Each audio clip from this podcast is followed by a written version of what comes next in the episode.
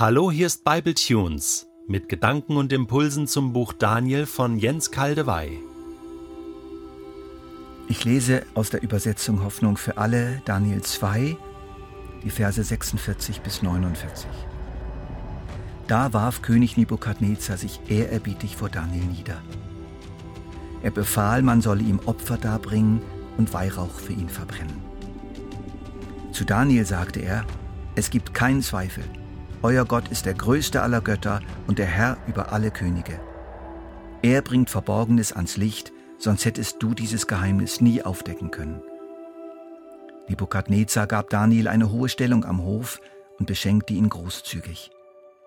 Er setzte ihn als Statthalter über die ganze Provinz Babylon ein und ernannte ihn zu seinem obersten Berater.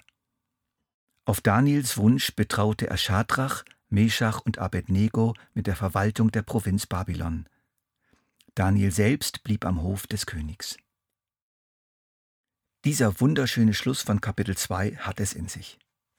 Es ist nicht nur der im wahrsten Sinn des Wortes krönende Abschluss.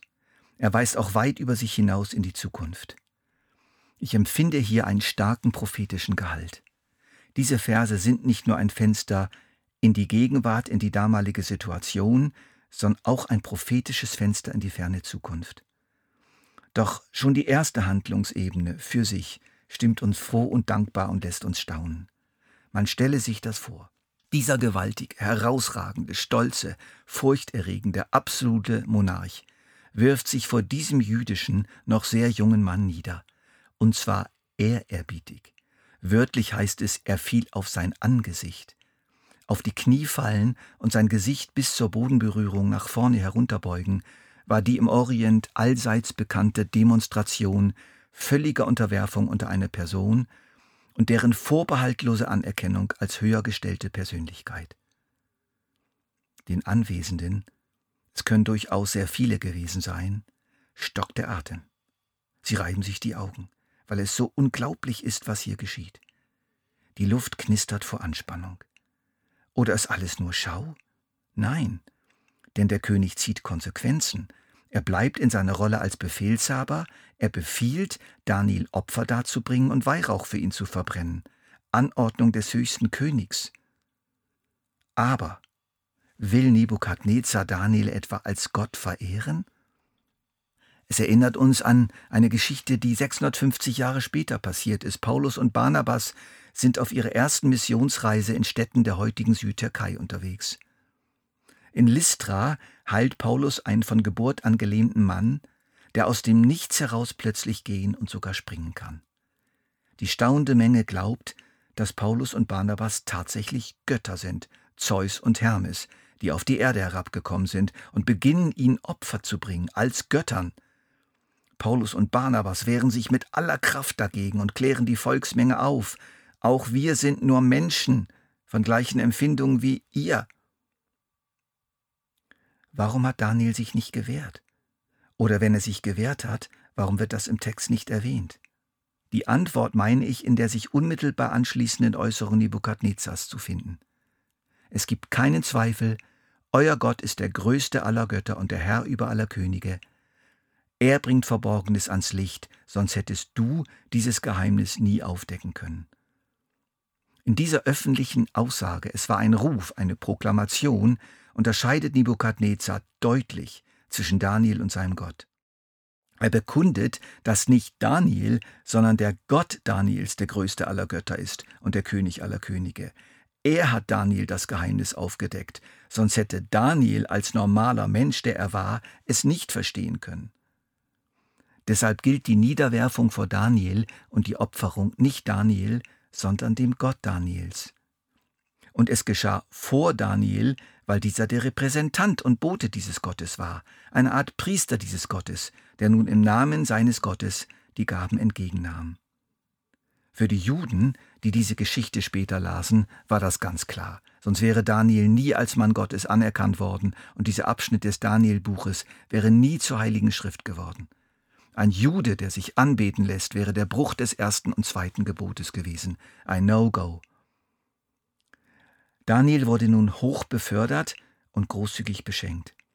Er erhielt einen der höchsten Verwalterposten des Reiches wurde zum königlichen Berater und blieb am Hof des Königs, wörtlich im Tor des Königs.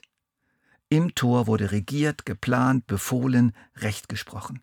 Das heißt nichts anderes, als dass Daniel fortan zum engsten Machtzirkel des Königs gehörte, als Jude, und sorgte dann auch dafür, dass seine drei Freunde hohe Posten erhielten. Das war mal eine richtig gute Art von Vetternwirtschaft. Aus größter tödlicher Bedrohung nach ganz oben in die höchsten Kreise, auf allerhöchsten, nicht mehr hinterfragbaren Befehl.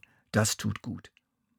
Ich vermute, die vier haben am Abend dieses denkwürdigen Tages kräftig gefeiert, mit von ihnen selbst ausgesuchten Weinen und Speisen, die koscher zubereitet waren, denn aufgrund ihrer Stellung war das jetzt überhaupt kein Problem mehr.